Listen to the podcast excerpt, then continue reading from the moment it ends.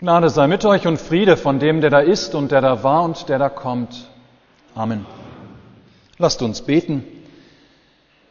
Herr, tue meine Lippen auf, dass mein Mund deinen Ruhm verkündige.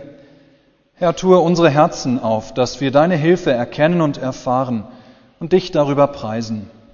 Amen. Liebe Gemeinde, für den heutigen Sonntag hat Johann Sebastian Bach eine wunderschöne Kantate komponiert. In ihr geht es um den Himmelskönig Jesus Christus, der Einzug erhält oder Einzug hält unter uns Menschen. Einzug in unsere Welt, um den Weg des Leidens und Sterbens zu gehen. Dadurch das Opfer zum Heil der Welt zu vollbringen durch sein Blut. Aber längst nicht immer wird dieser oder wird Jesus von uns Menschen als der Himmelskönig, der er ist, erkannt weil er ganz und gar in Niedrigkeit kommt und so überhaupt nicht in unser Bild von einem König passt. Ja, so hörten wir gerade eben im Evangelium für den heutigen Sonntag von dem Einzug Jesu in Jerusalem, wo Jesus an diesem Tag zwar erst noch unter großem Jubel und Hosianna-Geschrei als Königssohn gefeiert wird, doch keine fünf Tage später ist Jesus tot. Und zwar verworfen und den Henkern übergeben von zum Teil genau den gleichen Menschen, die Jesus paar Tage zuvor noch als König von Israel bejubelt hatten. Was war passiert? Das Bild davon, wie sich die Menschen den König Jesus vorgestellt hatten und wie er tatsächlich ein König war, ja, dieses Bild klaffte einfach zu weit auseinander. Gewünscht und vorgestellt hatten sich die Menschen einen, ähm, und dieses Bild übertragen auf Jesus von Nazareth, die Menschen hatten sich vorgestellt einen starken irdischen König.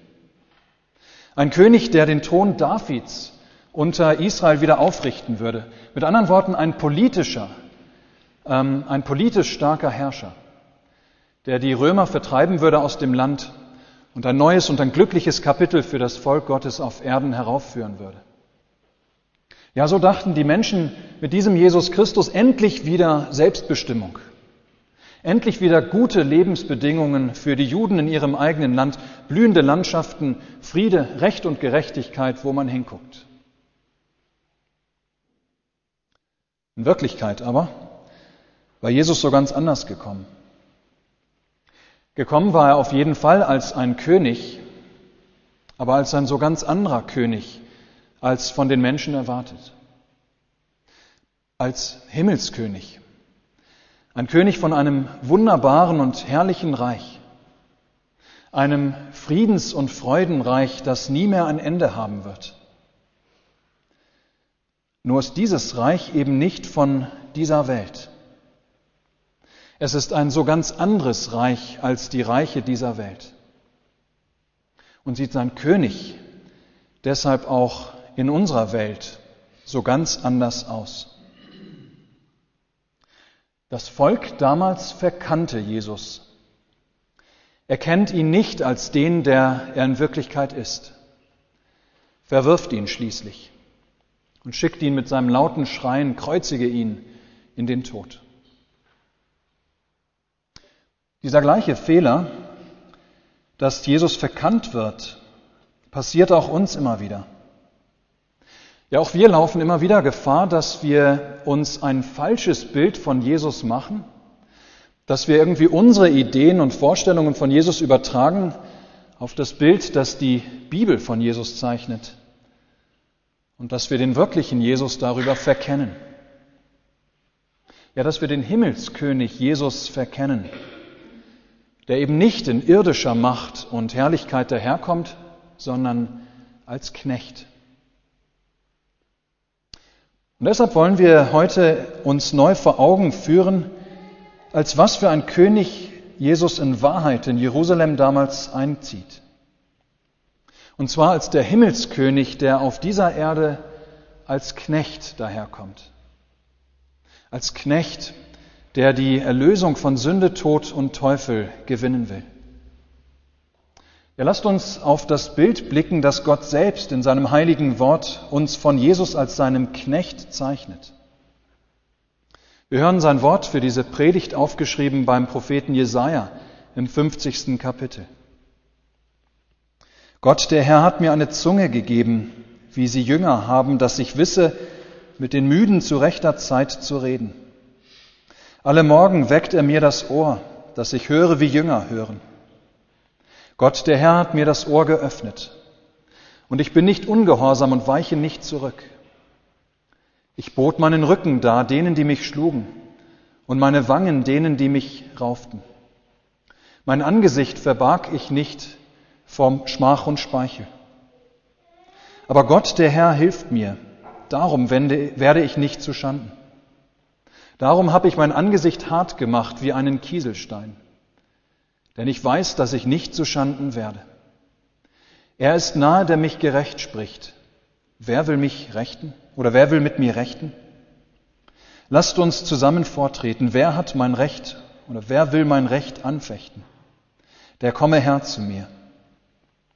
Siehe Gott, der Herr hilft mir. Wer will mich verdammen? Siehe, sie alle werden wie Kleider zerfallen, die die Motten fressen. Liebe Gemeinde, mit diesem Predigtwort haben wir ein sogenanntes Knecht-Gottes-Lied vor uns. Das ist ein Lied, wie wir es ein paar Mal bei Jesaja finden, das im Einzelnen das Leben eines Knechtes Gottes, eines Jüngers beschreibt.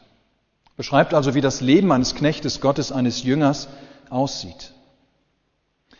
Das Gottesvolk des Alten Testaments hat diese Knecht-Gotteslieder auf die Propheten gedeutet. Das heißt, für die Menschen des Alten Testaments war klar, wenn Jesaja von diesen Gottesknechten spricht, damit waren die Propheten gemeint, die so einiges an Leid und Leiden um ihres Amtes willen ertragen mussten. Später, nach Jesu Tod und Auferstehung, hat die Kirche im Rückblick, im Nachhinein erkannt, dass diese Gottesknecht-Lieder bei Jesaja einen, eine nochmal ganz andere Auslegung haben. Und zwar haben sie einen weissagenden, einen hinweisenden Charakter.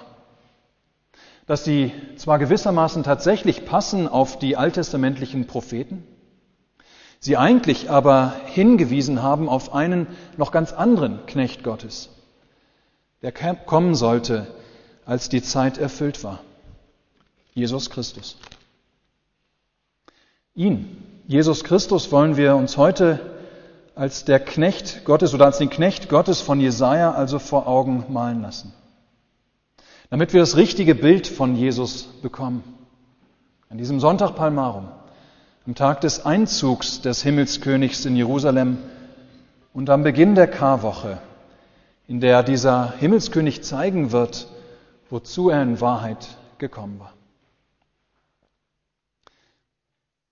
Gott, der Herr, hat mir eine Zunge gegeben, heißt es als erstes bei Jesaja von dem Knecht Gottes, wie die Jünger haben oder wie sie Jünger haben, dass ich wisse, mit den Müden zu rechter Zeit zu reden. Ihr Lieben, hier sehen wir bereits, wie Jesus so ganz anders ist, als Menschen es normalerweise erwarten würden. Ein König nach unserem Herzen wäre einer, der laut und überbietend und spektakulär mit großem Gewicht reden kann. Einer, der die Massen inspiriert. Doch das Merkmal des Himmelskönigs ist auf dieser Erde, dass er, dass er einfühlsam mit den Müden und Bedürftigen spricht. Dass er ganz unspektakulär persönlich ermuntert und tröstet. Ja, wie kein anderer versteht dieser Himmelskönig die Müden, die Ausgebrannten, die innerlich leer gewordenen, die an Körper und Seele und Geist erschöpften. Jesus weiß ihnen das rechte Wort zur rechten Zeit zu sagen. Das, was sie aufrichtet, das, was sie tröstet. Wir wissen, unsere eigenen Worte, unsere menschlichen Worte, die aus unserem menschlichen Herzen kommen, die erreichen so selten die Müden und seien sie noch so gut gemeint. Doch Jesu Worte schenken neue Kraft, neue Hoffnung, neuen Mut. Und den Grund dafür kennt Jesaja. Es heißt, alle Morgen weckt er mir das Ohr, dass ich höre, wie Jünger hören. Gott, der Herr, hat mir das Ohr geöffnet.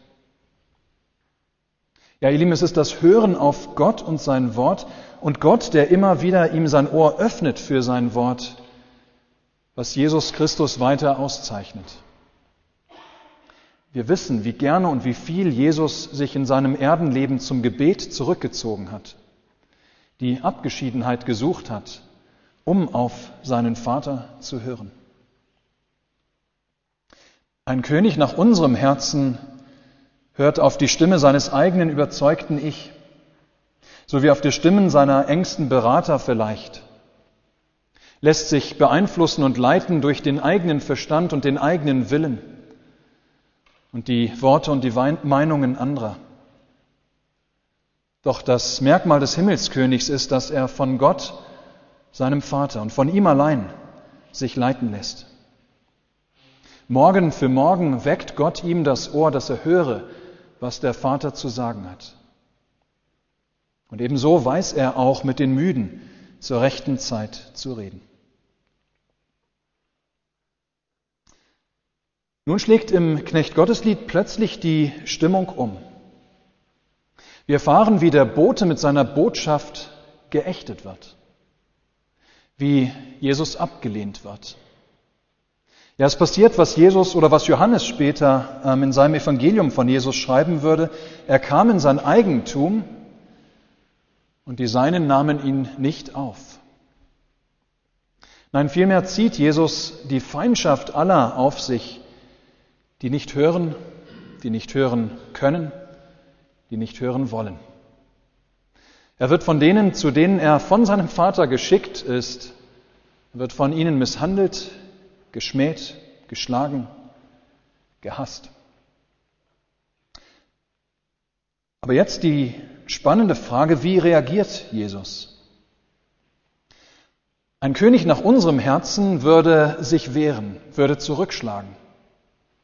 Denn in unserer Welt gilt die Devise, wer sich nicht wehrt, ist schwach. Wer sich nicht wehren kann, hat keine Chance. Ja, und so werden wir Menschen ganz natürlicherweise uns immer zu wehren suchen, wo wir angefeindet werden. Verschieden, je nach Situation und je nach Veranlagung und auch Begabung wird unser zur Wehr setzen natürlich aussehen. Doch uns wehren, wo uns Unrecht und Böses passiert, das tun wir. Ja, so sind wir Menschen, so bin auch ich. Der eine vielleicht eher primitiv, der nächste vielleicht etwas raffinierter. Der eine kämpft vielleicht zurück mit Fäusten, der nächste vielleicht mit Worten. Der eine vielleicht ganz offen, der andere zunächst versteckt. Jesus aber wehrt sich nicht. Nein, der Himmelskönig rebelliert nicht. Nicht gegen den, die ihn schmähen. Aber auch nicht gegen Gott, der ihn gesandt hat in diese Mission. Nein, vielmehr geht Jesus seinen Weg unbeirrt. Ich bin nicht ungehorsam und weiche nicht zurück, so spricht der Knecht Gottes. Ja, der Geschmähte, der Angespuckte, der Geschlagene wehrt und schützt sich nicht. Im Gehorsam lässt er vielmehr sich wehrlos und willig die Angriffe seiner Feinde ähm, oder lässt er sie über sich ergehen. Er bietet ihnen sogar noch seinen Rücken dar und seine Wangen. Er macht sein Gesicht hart wie einen Kieselstein, damit daran all das abprallt, was ihm am Bösen gegenübertritt. Die Verspottung, die Schmach, der Speichel. Woher nimmt Gott oder woher nimmt Jesus die Kraft zum Gehorsam? Woher nimmt er die Kraft, sich nicht gegen das Böse, Böse zu wehren? Woher die Kraft auch in der äußersten Gottverlassenheit, in der dunkelsten Stunde später am Kreuz, doch nicht von Gott zu lassen, sondern am Vertrauen auf Gott festzuhalten und zuletzt gar seinen Geist in Gottes Hände zu befehlen. Ihr Lieben, weil er weiß, Gott der Herr hilft mir.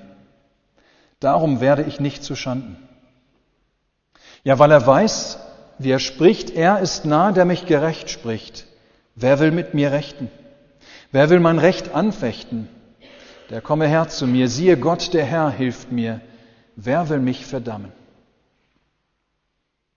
Ja, es ist dieses Vertrauen auf Gott, ihr Lieben, diese Zuversicht, dass Gott aus dem Bösen Gutes erwachsen lassen wird, dieses macht, dass Jesus nicht zurückgekämpft hat, dass er nicht zurückgeschlagen hat, dass er sich nicht verteidigt hat, obgleich er Unrecht gelitten hat. Ja, obwohl er eigentlich im Recht war, hat er doch Schmach und Schande und Schmerz über sich ergehen lassen, ohne sich zu wehren. Eben weil er weiß, dass er um des Vaters willen, um seiner unglaublichen Liebe zu uns Menschen willen, diese Schande und all das Leiden tragen muss. Und weil er weiß, dass Gott letztlich helfen wird, auch wenn in diesem Moment noch alles dagegen spricht. Und er ihm, also Jesus ihm, seinem Vater, deshalb die Sache überlässt, sich seinem Willen ganz und gar fügt ja, weil er weiß, dass man letztlich an Gottes Seite niemals verliert. Weil man an Gottes Seite niemals verliert. Darum lässt Christus, darum lässt Christus Schmach und Schande und Schmerz und Tod über sich ergehen. Daher hat er die Kraft nicht aufzugeben. Daraus schöpft er die Kraft, die er braucht für die schwersten und dunkelsten Stunden seines Weges, als die Sünde der ganzen Welt auf ihn lastet. Jesus wird Gründonnerstag beten. Mein Vater, alles ist dir möglich. Nimm diesen Kelch von mir doch nicht, was ich will, sondern was du willst. Und hier haben wir es eben nochmal, dieser Knecht Gottes, der die Sache ganz seinem Vater überlässt. In dem Vertrauen, er wird es richtig machen. Er wird mir helfen. An Gottes Seite kann man nicht verlieren. Der Apostel Paulus wird es später nochmal anders formulieren. Er sagt, ist Gott für uns, wer kann wider uns sein? Wer will verdammen? Christus Jesus ist hier, der gestorben ist, ja vielmehr der auch auferweckt ist, welcher ist zur Rechten Gottes und vertritt uns. Ja, für Paulus ist Jesus die oder das beste Beispiel dafür, dass Gott hilft, dass Gott zu seinem Wort steht, dass man an seiner Seite nicht verliert.